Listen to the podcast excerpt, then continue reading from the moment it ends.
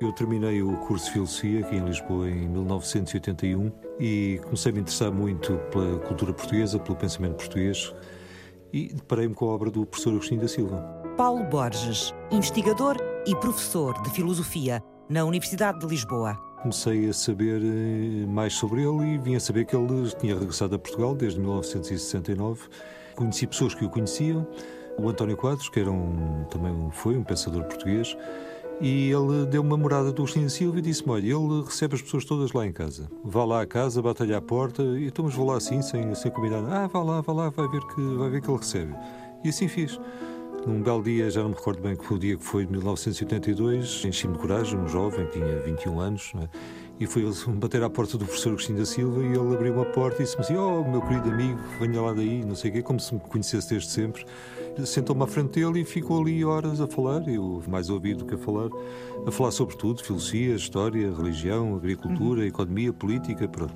Eu conheci o Agostinho da Silva em 1990, conheci-o através do Paulo Borges, de quem sou muito amigo. Nessa altura eu já tinha alguma, algum fascínio pela figura e pela escrita do Agostinho da Silva, mas foi realmente no momento em que o conheci, em que o pude ouvir, que me surgiu logo nesse momento a ideia de um dia publicar uma biografia de Agostinho da Silva.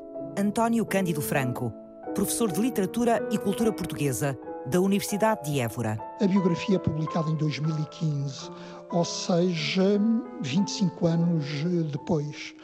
Eu não direi que trabalhei 25 anos para esta biografia, mas ao longo destes 25 anos ou mais, fui-me sempre preocupando em carregar materiais dia a dia que me pudessem ajudar a construir uma, uma vida deste homem. Qual era a motivação para ele? O que é que ele tirava destes momentos, deste encontro com estranhos? O Agostinho Silva era uma pessoa profundamente confiante na vida, é? na vida e no, no sentido dos acontecimentos que a vida nos traz, os mais inesperados que possamos imaginar.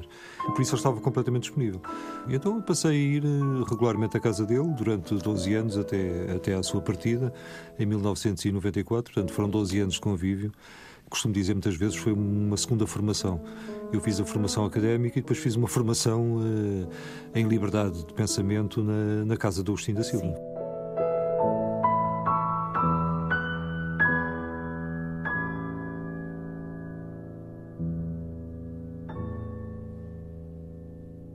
O meu pai tinha sido herdeiro dos cadernos de divulgação cultural do professor Agostinho.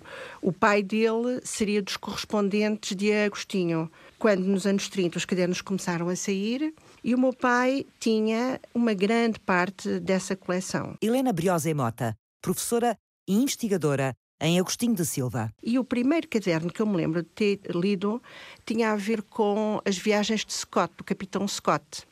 Era uma edição feita ainda pela Seara Nova.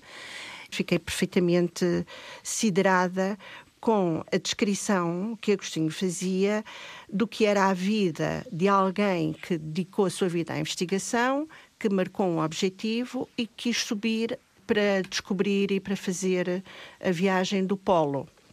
Lembro-me tão bem de ter ficado imersa no ambiente de frio, do texto dele passarem umas sensações do frio, do sofrimento, da agrura, das alegrias de quando descobriu uma espécie de vida que se pensava morta e de ter sido incutida em mim o sentimento de que se tu queres algo e se estás determinado a fazer algo, marca na tua cabeça que vais ser capaz de lá chegar. O incentivo constante e sistemático que Agostinho fazia através da palavra e que passava tão bem aos miúdos. Como sabe, Agostinho da Silva escreveu imensas biografias. Imensas biografias. E começou a escrevê-las novo, não é? Muito novo muito novo. Não me refiro apenas às grandes biografias que começa a publicar em 38, mas, para além disso, ele escreveu pequenas notas biográficas logo no comércio do Porto, muito, muito jovem, adolescente, pode-se dizer é o género mais forte da escrita dele, é a biografia. E teve sempre em atenção esta ideia de que nem todas as vidas merecem uma biografia. Há vidas, enfim, que são vividas como se não fossem vividas. É preciso algo de, de, particular na vida para se construir uma biografia com essa vida, ou seja, uma vida escrita.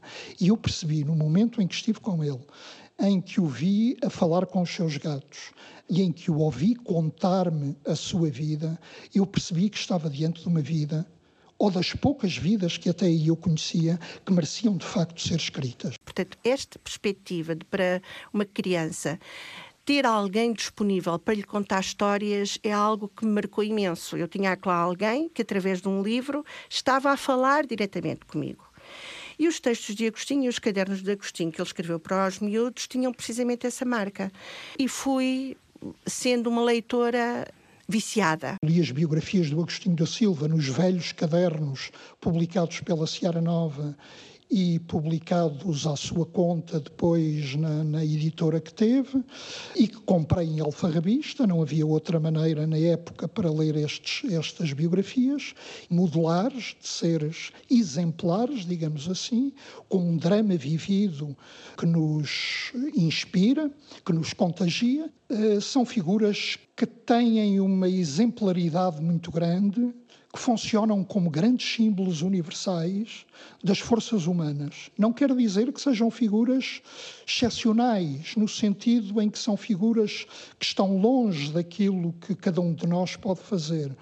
São figuras apenas que desenvolveram aspectos que estão presentes em cada um de nós e que necessitam de ser consciencializados. E a biografia serve exatamente para isso mesmo. Eu fiz um percurso clássico, portanto, licenciei-me em Filosofia na Faculdade de Letras da Universidade de Lisboa. Depois comecei -me a me interessar especialmente pela relação entre pensamento, língua, história e cultura. Renato Epifânio, professor e investigador da Universidade de Lisboa. Pensei que, enfim, sendo português, faria todo o sentido que eu também, em Portugal, procurasse estabelecer esse nexo entre o pensamento, a língua, a cultura e a história. Foi esse horizonte de reflexão e de investigação que me levou eh, naturalmente a Agostinho da Silva, porque ele é, em Portugal, no século XX, um daqueles que mais desenvolveu esse nexo entre pensamento, língua e cultura. Renato está na direção da Associação Agostinho da Silva e espantou-se quando decidiu reconstituir a vida do pensador através das notícias dos jornais portugueses? Desde muito novo, isso para mim foi uma descoberta. Nasci em 74, portanto, fui conhecendo Agostinho da Silva no, no seu último período de vida. Não tinha ideia que Agostinho da Silva era conhecido e teve impacto desde muito novo. Chegou a escrever, com 15, 16 anos, alguns textos de cariz mais literário nos jornais do Porto, nomeadamente no Comércio do Porto, pouco tempo depois de ter ingressado na Faculdade de Letras do Porto, tornou-se presidente da Associação de Estudantes, tornou-se diretor do Jornal da Academia e era já muito novo, alguém muito marcante, com grande carisma, na altura até particularmente polemista, era alguém que procurava a polémica. Aliás, há histórias muito pitorescas em que, quando não havia resposta, ele próprio uh, forjava enfim, alguns heterónimos para entrar em polémica consigo mesmo e publicava esses textos no jornal e começou a tornar-se de facto uma figura marcante, desde logo no universo portuense, no universo académico. Nós temos notícia de entrevistas que ele deu, na qualidade de diretor do Jornal da Academia, de presidente da Ação de Estudantes, de polémicas em que ele se envolveu, nomeadamente com alguns professores seus, Aliás, ele teve uma polémica grande, penso eu, com uh, um dos professores dele, da sua primeira opção, não é? Que era Filologia Sim. Românica. Exatamente, depois mudou para Filologia Clássica. Precisamente por causa de um desentendimento, não é? Exatamente. O Agostinho da Silva, nós temos uma imagem dele, enfim, na última fase da vida, como alguém, enfim, muito magnânimo, o avô simpático, enfim, que todos nós idealizamos mas Agostinho da Silva, pelo menos na fase inicial da, da, sua vida, era uma pessoa muito aguerrida, em alguns casos até agressiva, sobretudo porque tinha convicções muito fortes, isso nunca deixou de ter, e não receava a polémica, pelo contrário, ele procurava essa, essa polémica, esse embate, e isso é muito visível na, nos primeiros anos da sua vida adulta.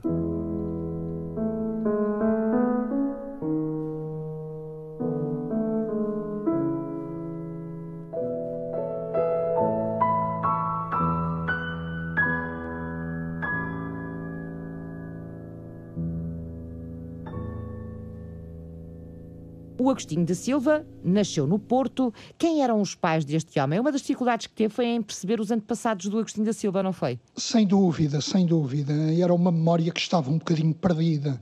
Felizmente que o Agostinho da Silva ainda deixa um caderno de lembranças precioso, editado já postumamente, e em que hum, ele próprio, não é autobiograficamente, acaba por nos dar alguns elementos preciosos. Escreve memórias dele, é isso? Escreve memórias dele num livrinho chamado Caderno de Lembranças.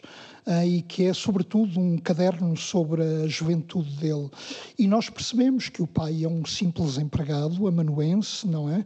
Das finanças daquela época, e a mãe era uma pessoa que estaria dedicada à casa mas com alguma educação e que foi ela própria que teve a atenção de o ensinar a ler.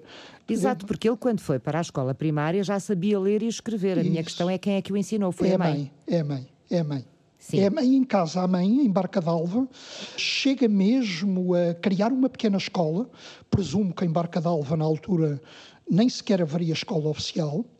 E, portanto, a mãe teve o cuidado para ensinar os meninos da, da, região, que seria uma região eminentemente agrícola e quanto muito de contrabando, criou uma escola em casa, uma escola de banquinhos, onde os meninos vinham com a sua ardósia e o seu giz falar e tomar apontamentos, não é?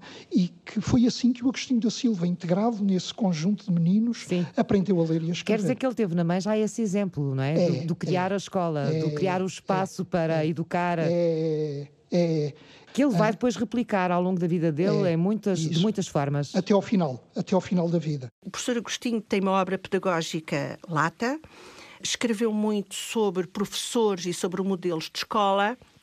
E eu, sem ter qualquer contacto com o Agostinho, mas tendo através da palavra e da obra dele, quis implementar empiricamente como professora as experiências que ele apresentava. Helena Briose Mota, especialista em ciências da educação. Para mim, o paradigma do que é uma boa escola, aonde a pessoa evolui de ser que está lá como receptor para ser que é receptor e criador e pensador e crítico, é um livro que ele escreveu, um livrinho pequenino, que é o Sanderson e a Escola de Undel. E depois há um outro livro que ele traduziu do dinamarquês, que é As Escolas Populares da Dinamarca. E o que é que acontece nessas escolas? São escolas em que o saber não está compartimentado. Tudo está interligado. Há uma enorme liberdade para que se faça e se produzam aquilo que hoje se chama de projetos. Em Portugal nós chegamos muito tarde a esse nível, portanto há a possibilidade de o português trabalhar com matemática, as ciências e física e química, coisa estranhíssima. Como é que é possível que isto aconteça? Mas em Agostinho era tudo fácil. Ele apresentou modelos de escola em que isso acontecia e aonde o aluno se desenvolve como uma pessoa naquilo que nós hoje denominamos de formação integral, uma formação completa. E em Agostinho, esta é uma marca perfeitamente espantosa. O mundo não está circunscrito a si próprio, ao seu pequeno mundinho, mas é um mundo que é cada vez mais lato e que é cada vez mais interligado e passível de articular com outros. Ele aprende então a ler e a escrever com a mãe e foi para a Barca d'Alva, porque, precisamente pelo pai ser das finanças, isso, não é? Isso mesmo. E depois ele regressa ao Porto para estudar, faz a escola primária e depois vai a seguir para a Escola Industrial Mouzinho da Silveira. Sim, Muitas sim. das pessoas não sabem, lá está, porque nós conhecemos sobretudo a, vida, a parte final da vida dele, que ele era um jovem muito, muito ativo e era um, não sei se pode dizer um, um rebelde, mas pelo pode, menos era, era um conflituoso, no sentido sim, de, pode, de polémico, não é? Sim, sim, sim, sim. E começa logo a dar sinais disso ali, na Escola Industrial Mouzinho da Silveira. Ele não se deu muito bem com a forma de, de, de aprender.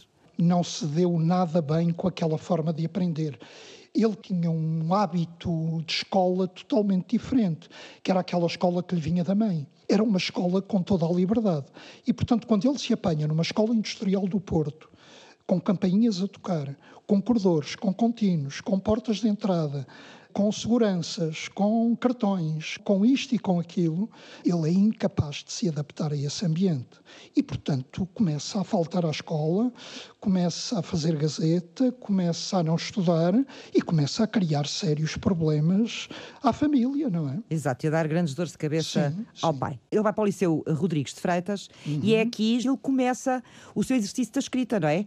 Muito, uhum. muito jovem, adolescente. Muito jovem. Muito jovem penso que ele, no Rodrigues de Freitas, teve a sorte de encontrar alguns professores, em primeiro lugar o Pires de Lima, que souberam despertar nele uma vocação de leitura e de interesse pelo estudo das línguas, para as quais ele tinha uma enorme vocação. Portanto, isso fez com que ele, mesmo assim, soubesse compatibilizar algo que lhe era intrinsecamente detestável, como a ordem, e, por outro lado, o estudo. E isso fez com que, de repente, ele se transformasse num aluno de 19 e 20 valores. Falou meio do jeito dele para as línguas, ele falava muitas línguas, uhum. e foi um gosto que ele foi levando pela vida fora e foi aperfeiçoando. É verdade. sempre, não é? É verdade, sempre, até ao final. Ele tem 80 anos e continua a estudar línguas africanas, por exemplo. Ele, nos últimos anos, estudou Wolof. Wolof tinha um dicionário em casa que é uma, uma das línguas de África, imagine-se. E estudou polaco, por exemplo. E é notável quando nós vemos os textos que ele publica no Comércio do Porto, com 18, 19 anos, ele já é esperantista naquela época. Ele já conhece o Esperanto, na qual ele vê a língua do futuro. A língua que vai unir os povos. Isso mesmo. Uh, muito cedo estudou grego, muito cedo estudou latim, estudou inglês, estudou francês e põe uma intensidade muito grande no Esperanto, que é uma língua que, no fundo, resulta da fusão de muitas outras e que ele conhece muito bem aos 20 anos. Escreve textos em Esperanto, traduz para Esperanto e defende a divulgação do Esperanto. Agostinho foi o autor português mais traduzido em Esperanto que houve no mundo das 100, quase 150 obras que escreveu, foram menos de 40 que foram traduzidas para Esperanto. Contudo, estas obras estão espalhadas pelas bibliotecas de todo o mundo. Ele foi sempre um rebelde, sobretudo nessa fase inicial da sua vida, e depois na faculdade entrou em choque frontal com Sim. alguns dos seus professores, por razões pedagógicas, Agostinho da Silva tinha ideias muito diferentes das ideias pedagógicas que então vigoravam e isso levou a entrar em choque muitas vezes. Ele passa primeiro pela filologia românica, curso que ele se inscreve, mas do qual desiste por desentendimento com o professor. E, portanto, ah, vai à secretaria e inscreve-se no primeiro curso que estaria disponível e que é a Filologia Clássica, na qual ingressa e faz um brilhante curso, hein, e foi um curso que lhe caiu como uma luva, não é? Porque, evidentemente, ele tinha uma vocação muito grande para o latim e para o grego. Jorge Agostinho da Silva forma-se com 20 valores em Filologia Clássica, na primeira Faculdade de Letras do Porto, no tempo da Primeira República. Uma faculdade progressista, fundada pelo filósofo e político Leonardo Coimbra, Professor de Agostinho. A relação com Leonardo Coimbra não, nunca foi muito próxima, curiosamente. Ele, aliás, há uma expressão que ele usa eh, em algumas entrevistas, que é uma expressão um pouco jocosa, em que ele diz expressamente que nunca foi leonardesco. Entenda-se, nunca fez parte da corte de Leonardo Coimbra. Leonardo Coimbra era um professor também sui generis. Ele tinha o hábito de, depois das suas aulas, levar os seus alunos mais próximos para o Café Majestic, no Porto, e durante a tarde manter, não propriamente já num ambiente de aula, mas num ambiente de tertúlia, de conversa livre. E Agostinho da Silva nunca fez parte desse grupo mais próximo de Leonardo Coimbra. Mas, dito isto, ele sempre honrou a memória de Leonardo Coimbra dizendo que Leonardo sempre fomentou um grande espírito de liberdade. E, como sabemos, a liberdade sempre foi um grande valor para Agostinho da Silva. Ele é aluno do Leonardo Coimbra, mas, na verdade, há outra pessoa menos conhecida, hoje praticamente esquecida na nossa cultura, que ele elege como aquele que mais o marcou, e que foi o Teixeira Rego que era um autodidata, mas que devido à sua erudição, ao seu conhecimento das línguas clássicas, do alemão, etc., foi convidado para lecionar na Faculdade de Letras da Universidade do Porto e que o marcou muito, nomeadamente sobre, nas suas ideias sobre as origens da humanidade, portanto, uma humanidade que se afasta a partir de um certo momento da natureza, quando muda o seu regime de alimentação de, de herbívoro, de vegetariano para carnívoro, há ali uma cisão entre o homem e o mundo, que depois vai dar origem à civilização tal como nós a conhecemos. Tudo isto são ideias que vêm do Teixeira Rego, é uma pessoa que tinha um pensamento muito original, e o Agostinho da Silva diz, aliás, nos seus textos autobiográficos, foi o professor que ele teve na, na Faculdade de Letras do Porto que mais o marcou. Ele termina em 1928 a licenciatura. Imediatamente nesse ano, o ano letivo de 28-29, ele começa a dar aulas no Liceu do Porto. E no ano seguinte vem para Lisboa e começa a colaborar na Seara Nova. Nesse mesmo ano, com 23 anos de idade, faz o doutoramento em Filologia Clássica na Faculdade de Letras do Porto. É evidente que o Agostinho da Silva teria ficado como assistente na Faculdade de Letras do Porto se, entretanto, não tivesse chegado a ditadura, em 26, e a Faculdade de Letras do Porto, conotada como estava com o regime republicano e ainda por cima mal vista por Coimbra, não tivesse sido imediatamente fechada. E, portanto, o Agostinho da Silva acaba por ter de, de, ingressar no ensino secundário devido a este problema. Neste período, ele escreve muito, muito, muito, muito, muito.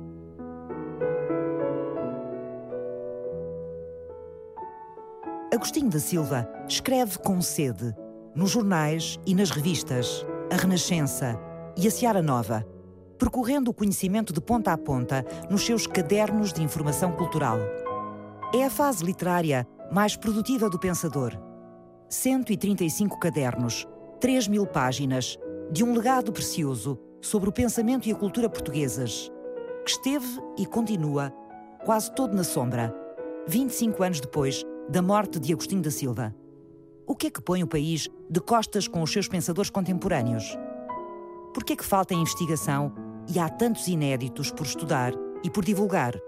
Agostinho da Silva teria, por certo, uma resposta sábia a esta inquietação que regressa ao ponto de partida na segunda parte. Até já!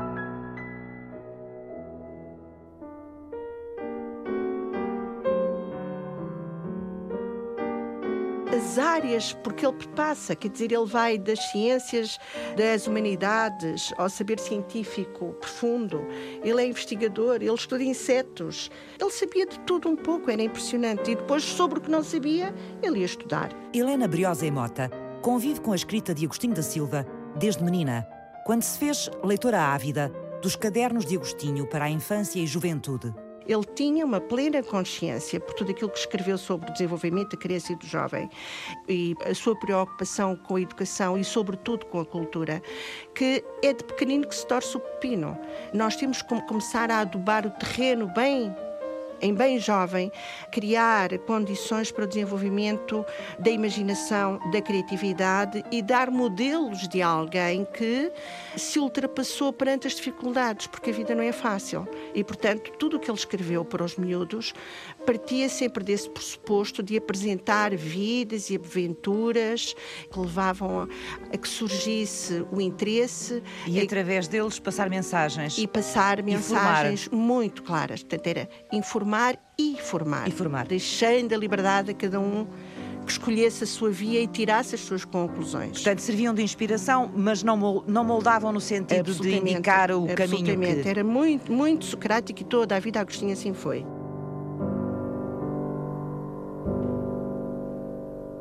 Helena tornou-se professora, mas nunca perdeu de vista a leitura e o estudo dos cadernos de Agostinho da Silva. Entre o ano de 38 e 44, ele criou na tertúlia, no grupo de amigos que integrava com António Sérgio, um núcleo pedagógico Antero de Quental, que nasceu para celebrar o centenário do nascimento de Antero de Quental. O que, era este núcleo? Este núcleo pedagógico era um, um projeto que tinha como intuito dar à população aquilo que ela mais queria, que era o conhecimento.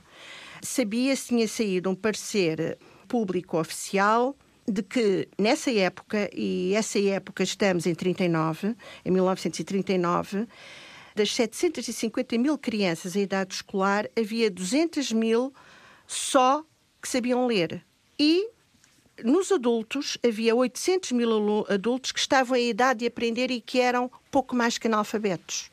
Portanto, este núcleo pedagógico Ater de Quental, que nasceu em casa de Sérgio e que Agostinho integrava, propôs fazer o quê? Devolver ao povo aquilo que ele, por necessidade material, por uh, desconhecimento, por uh, falta de vontade institucional, estava arredado, que era a cultura e o saber se as pessoas assim o quisessem.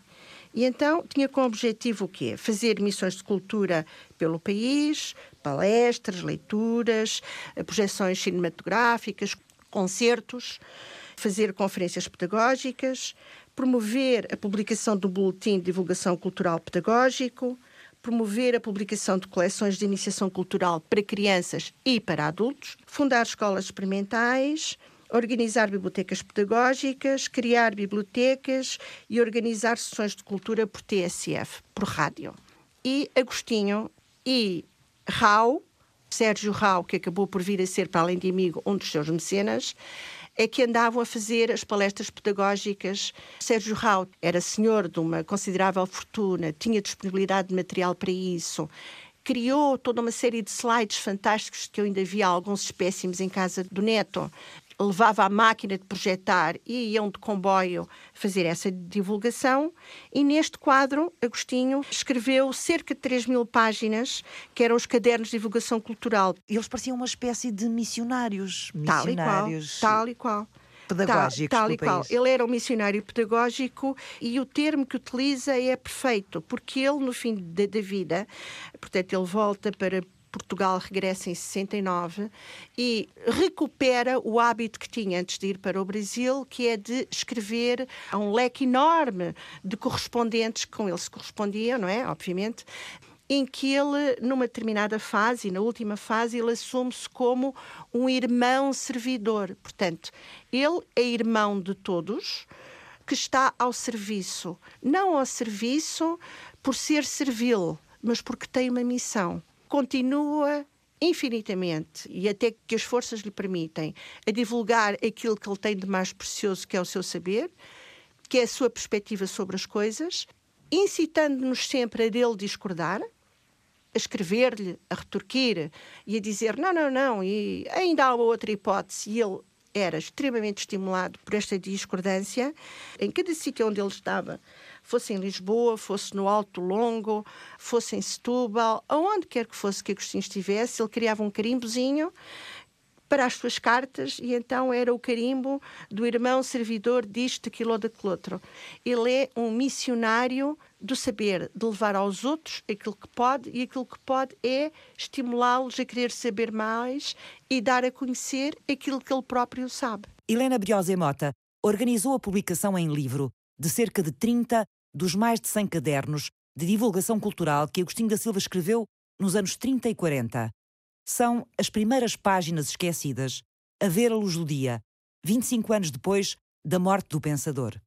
Páginas de um tempo em que a vida de Agostinho se fazia muito próxima da de António Sérgio. António Sérgio foi também uma figura muito importante para Agostinho da Silva, sobretudo nos anos 30. Renato Epifânio, filósofo e membro da direção da Associação Agostinho da Silva. O António Sérgio promovia uma tertúlia em sua casa aos sábados à tarde, Agostinho da Silva frequentava essas, essas tertúlias nos sábados à tarde em casa de António Sérgio, aqui em Lisboa, na Travessa do Moinho de Vento, salvo erro, e ele diz que essas tertúlias foram para ele a segunda universidade.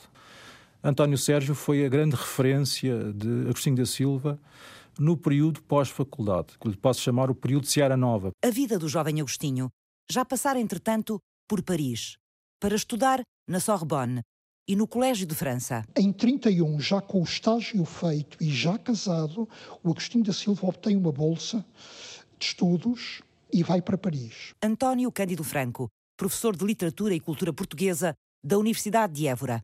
Ele escreveu a primeira biografia de Agostinho da Silva. E está dois anos ou três, até 1933, está em Paris. E publica neste período uma tradução das poesias de Catulo, que vão criar uma polémica gigantesca com o Alfredo Pimenta.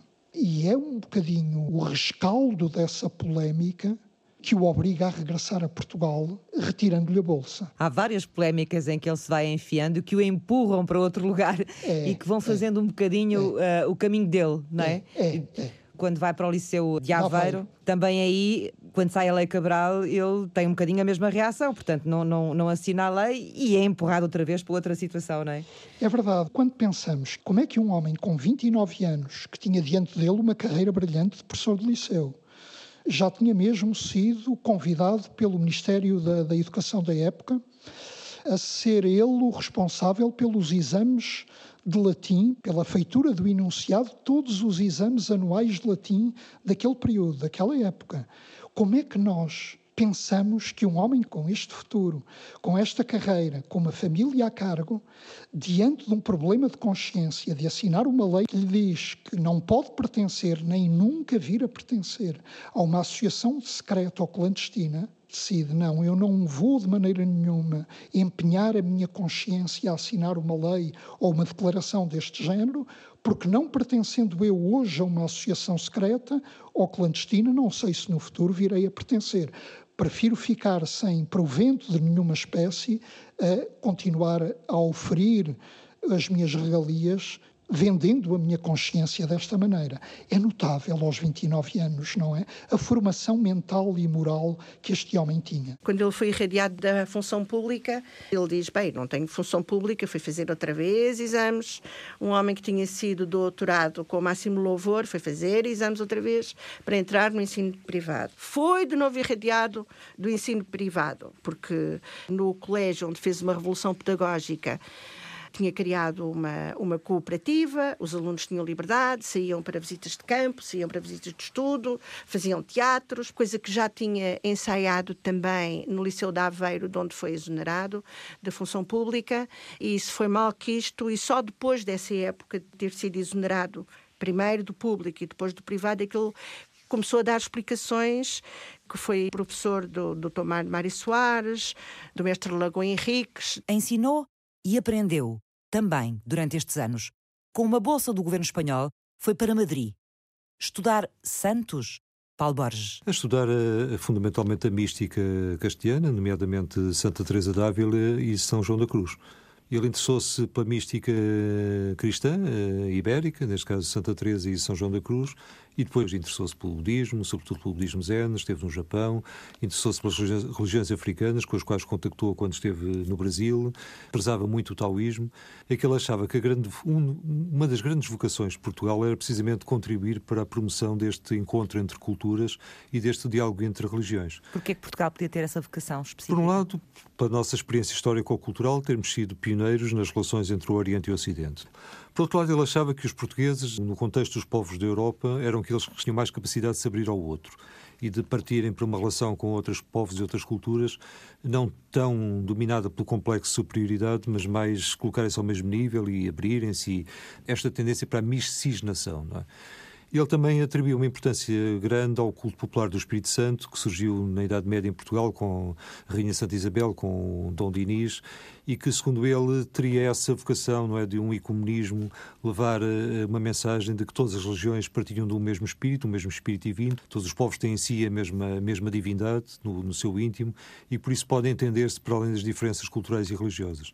Portanto, ele achava que, por, por todos estes motivos, Portugal tinha esta vocação. Paulo Borges o professor de Filosofia da Universidade de Lisboa conviveu com Agostinho da Silva nos últimos 12 anos da vida do pensador. O Agostinho Silva, como ele próprio escreveu, eu sou um especialista da curiosidade não especializada. E de facto é um homem completamente aberto a tudo. Eu o vejo como um homem do Renascimento. Cultiva imensos saberes, uma grande abrangência, uma grande abertura mental. Tenho trabalhado mais no Agostinho da Silva aquilo que está mais perto da minha própria formação que é o pensamento filosófico, e tem-me interessado mais pela parte da espiritualidade, do seu ideal de um ecumenismo em que ponha à mesma mesa do diálogo pessoas de todas as religiões e até mesmo crentes e descrentes, incluindo agnósticos e ateus, porque ele interessava-se igualmente por todas as religiões uhum. e achava que havia uma mensagem espiritual presente em todas as religiões, para além das suas diferenças doutrinais. Qual era o ponto de confluência em Agostinho de Silva para poder meter tudo isto uhum. na mesma panela, no mesmo Exatamente. panelão. Eh, bem, ele chamava isso o Espírito, não é? E às vezes dizia que era o Espírito Santo, que soprava igualmente em todas as tradições, em todas as religiões neste planeta Terra. O que é que era o Espírito Santo? O Espírito Santo é a voz íntima da consciência. Não é o Espírito Santo, a terceira pessoa da Trindade Católica, né? é isso, mas também é, é a presença disso no íntimo de cada um de nós. Portanto, é a voz interior da consciência, é o ser profundo que é em cada um de nós. E, portanto, isso é uma potencialidade que todos nós temos. O que ele chama o espírito é, é, a, nossa, é a consciência. E isso é suscetível de ser, hum, de ser desenvolvido, de ser cultivado, e é isso que o Agostinho Silva procurava fazer. Ele antecipou a urgência do diálogo entre as religiões? Bem, o Agostinho Silva foi, de facto, um grande precursor desta importância, desta urgência do diálogo interreligioso. Basta pensar que ele começa a escrever sobre isso e a defender isso eh, ainda antes do Concílio Vaticano II, que se deu entre 1962, 64 e 65, não é? E que foi a primeira vez que na, na, Igreja Católica se começou a levantar essa questão, a importância de compreender outras religiões, de não, não se estar agarrado àquela ideia da posse da verdade absoluta. Agostinho Silva, já desde o final dos anos 50, início dos anos 60, já falava disso. E até ia mais longe. Ele dizia que o verdadeiro diálogo devia sentar à mesma mesa não só crentes, mas também os descrentes.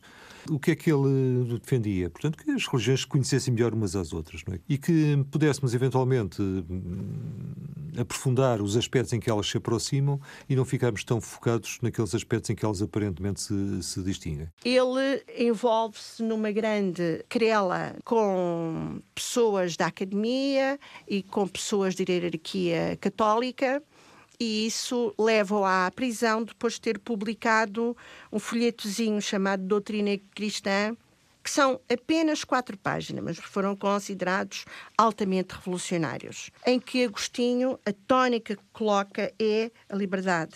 Ele diz: o homem precisa de ser livre e as liberdades essenciais são apenas três: liberdade de cultura, liberdade de organização social e liberdade económica. E a tudo isto se consegue aceder, se nós quisermos e se estivermos disponíveis para isso. Pelo aquilo que eu percebi, essas liberdades são as tais liberdades essenciais que permitem depois ao homem ser livre para se construir e para evoluir, não é? Tal e qual. Para se construir, para evoluir e para tomar consciência de quem é e, sobretudo, daquilo que quer deixar de ser uma marionete manipulável, ser uma pessoa plenamente consciente, ciente do que é o seu futuro e ciente daquela máxima que tu sei quem és. O Sei wer du bist, do, do Goethe, que o, que o professor Agostinho tanto difundiu, e diz cada um tem que ser quem é. Tem que se cumprir. E para se cumprir tem que se conhecer. E para se conhecer tem que saber o que quer. Quer o processo da PIDE quer os anos que medeiam entre a criação do núcleo inteiro de Contal, estamos a falar de 38, 39, Sim. e a saída para o Brasil, 44, com o episódio da prisão, que podemos considerar entre 42 a 44. Ou seja, temos aqui uh, seis anos. Estes seis anos são os mais importantes da vida dele, são os mais importantes da obra dele e são os decisivos se só existissem estes seis anos, o Agostinho da Silva era um dos cumes da cultura, da literatura e da ação social e pedagógica em Portugal. São mais de 200 títulos que ele publica nesta altura e que tem um conjunto de leitores espalhados por todo o país. Foi isto que assustou a polícia política. É que um único homem se estava a transformar numa instituição. Repare, ele é afastado em 35 do ensino público ele ainda tenta integrar o ensino privado e está um ano ou dois ainda num colégio em, em Lisboa. É posto fora novamente. E, portanto, ele vê-se sozinho, mas não desiste. Ele decide fazer uma obra pedagógica, sendo que a sua vocação é a pedagogia, e decide construí-la com o tal núcleo antero de Quental e com as publicações que faz, e que, evidentemente, acaba por levar à prisão. Era impossível o Agostinho da Silva continuar com esta obra. Portanto, ele é obrigado a ir à PIDE, ele é obrigado a submeter à censura aos cadernos e, portanto, ele de repente desiste. Ele vê que não tem condições para levar por diante uma obra que tinha de ser feita com um mínimo de liberdade e então toma a decisão de ir para o Brasil, que é uma decisão praticamente de um dia para o outro. Saiu de Portugal em 44, mas nos primeiros anos ele não se fixou imediatamente no Brasil, eh, andou ali pelo, pelo pela, Uruguai, pela Argentina, Argentina, pela é? Argentina e pelo Uruguai. O que sabemos é que ele passou uh, uma fase muito complicada, inclusive o plano financeiro, condições de vida, e é preciso perceber que a Cristina Silva, na altura, tinha uma família para sustentar. Ele, obviamente, até por pudor, nunca revelou muitos pormenores dessa fase particularmente difícil da sua vida. E daí, ainda hoje, a dificuldade de reconstituir eh, todos os passos dessa fase. É no Brasil que os destinos de Agostinho da Silva e de Jaime Cortesão se cruzam. O Jaime Cortesão é uma figura muito importante. O Jaime Cortesão era pai da Judite Cortesão, com quem Agostinho da Silva veio a casar. Portanto, Isso, era sogro de Agostinho da Silva. Exatamente. Portanto, veio a ser sogro de Agostinho da Silva. Jaime Cortesão, como sabemos, foi um grande historiador, alguém que muito valorizou a nossa gesta dos descobrimentos. Eu custa-me acreditar que uma pessoa como Agostinho da Silva tenha feito um percurso apenas por influência de outra pessoa, não é? Eu acho que houve aí uma conjugação cósmica, neste caso positiva, em que esse encontro, enfim, quanto muito expultou algo que já estava a ser germinado ou a germinar no interior da Agostinho da Silva. Isso essa, foi o quê? Portanto, essa, essa ideia ampla e aberta e futurante de uma cultura de língua portuguesa projetada globalmente. A tal lusofonia. Exatamente. O que começa a surgir com Jaime Cortesão é esse interesse pela história de Portugal. Essa visão futurante a partir de um passado. O, o Jaime Cortesão, como sabemos, tem uma visão muito peculiar da, da história dos descobrimentos. Fala, por exemplo, muito dos valores que nós exportamos, para além das relações económicas, os valores que nós exportamos durante essa gesta. Isso para Agostinho da Silva era o mais importante, perceber o que é, o que, é que ficou culturalmente, espiritualmente, o que é que ficou desse encontro de povos e de culturas. A lusofonia, em Agostinho da Silva, é um dos temas de investigação do filósofo Renato Epifânio. Para Agostinho da Silva, enfim, este universo lusófono não circunscreve aos países de língua oficial portuguesa, abarca e abraça as regiões, como a Galiza, sem esquecer as várias diásporas, não tem que ser feita contra a nossa dimensão europeia. E, de resto, o próprio Agostinho da Silva, tendo sido cético relativamente, enfim, até às expressões, até algo jocosas de Agostinho da Silva, sobre alguma, alguma euforia pró-europeísta que se via em Portugal nos anos 80, ele sempre foi muito cético em relação a isso. Dizia que, muito bem, que nós devíamos entrar, mas sem grandes ilusões e sem, sobretudo, desprezar ou esquecer ou renegar os laços históricos. No nosso universo histórico. Exatamente, claro. exatamente. A médio e longo prazo, aquilo que vai garantir a sustentabilidade e o futuro da língua e da cultura portuguesa são as relações com os outros países de língua portuguesa, isso é evidente. Porquê que o Agostinho da Silva é importante? Porque as suas ideias, ou algumas das suas ideias, são ideias que são operativas nos dias de hoje, são ideias com futuro. Eh, muitas das pessoas que recordam Agostinho da Silva têm apenas presente as conversas vadias. Um programa de televisão foi aquele que chegou a mais gente. Por exemplo, quando Agostinho falava do futuro e de como poderia ser Portugal no futuro, nas conversas vadias, volta e meia, o tema era esse. Parece que nas conversas vadias era tudo muito fácil e que esse futuro era já amanhã. É uma ideia, enfim, muito, muito enganadora, porque se nós vamos ler os textos dele, uma vez mais em abono da sua lucidez, o Agostinho da Silva, e isso para mim é particularmente importante, era alguém que tinha o sentido do processo histórico, o sentido da historicidade. Ele via, via a meta, via o horizonte, mas percebia que o caminho até esse, essa meta, esse horizonte, era um caminho muito longo, era um caminho não linear, era um caminho sinuoso, com impasses, com recuos, Uh, isso, uma vez mais, dá conta da extrema lucidez Sim. da Cristina da Silva. Uh, se nós formos lendo o percurso de vida dele todo, vamos percebendo, eu não sei se isto está correto ou não, mas essa foi a sensação com que eu fiquei. Os percalços que lhe vão acontecendo, as, as dificuldades que vão acontecendo, ele deixa-se ir, deixa-se fluir por cima das coisas e vai avançando e vai aproveitando o que os momentos difíceis ou algumas pedras Exatamente. do caminho Sim. lhe vão levantando, Sim. não é? Ele faz sempre isso. Faz sempre isso. É um princípio de vida que ele tem. Eu lembro perfeitamente ele dizer muitas vezes, caro amigo, dizia ele para mim, quando aparece uma pedra no nosso caminho, temos duas alternativas. Ou paramos e não avançamos, ou até voltamos para trás, ou então subimos acima da pedra e vemos mais longe. E também dizia que havia confiar na vida. É? Ele tem uma expressão que eu gosto muito, acho que ele diz isto nas conversas vadias, na, na RTP, eu procuro não fazer planos para a vida para não atrapalhar os planos que a vida possa ter para mim. Fizeram este programa Paulo Borges. Os portugueses em geral ainda não, não despertaram para a riqueza do, dos seus pensadores, dos seus filósofos. Renato Epifânio. Ele não é nada impositivo, recupera uma certa lógica medieval, é a lógica da exemplaridade. A ideia é que se nós formos exemplares no nosso comportamento, isso será inspirador para os outros. Nós não temos que impor os nossos valores aos outros. Helena Briosa da Mota. Todas as ideias que ele veio a desenvolver no Brasil e quando regressa a Portugal, estão nos cadernos de divulgação cultural. Temos é que os ler e não os podemos ler porque eles continuam esquecidos em alfarrabistas e nem sequer a Biblioteca Nacional tem a coleção completa dos cadernos de Agostinho. António Cândido Franco. Uh, um homem que não está preso a hábitos e, sobretudo, aqueles hábitos pequeninos que nos obrigam a transigir com a nossa consciência.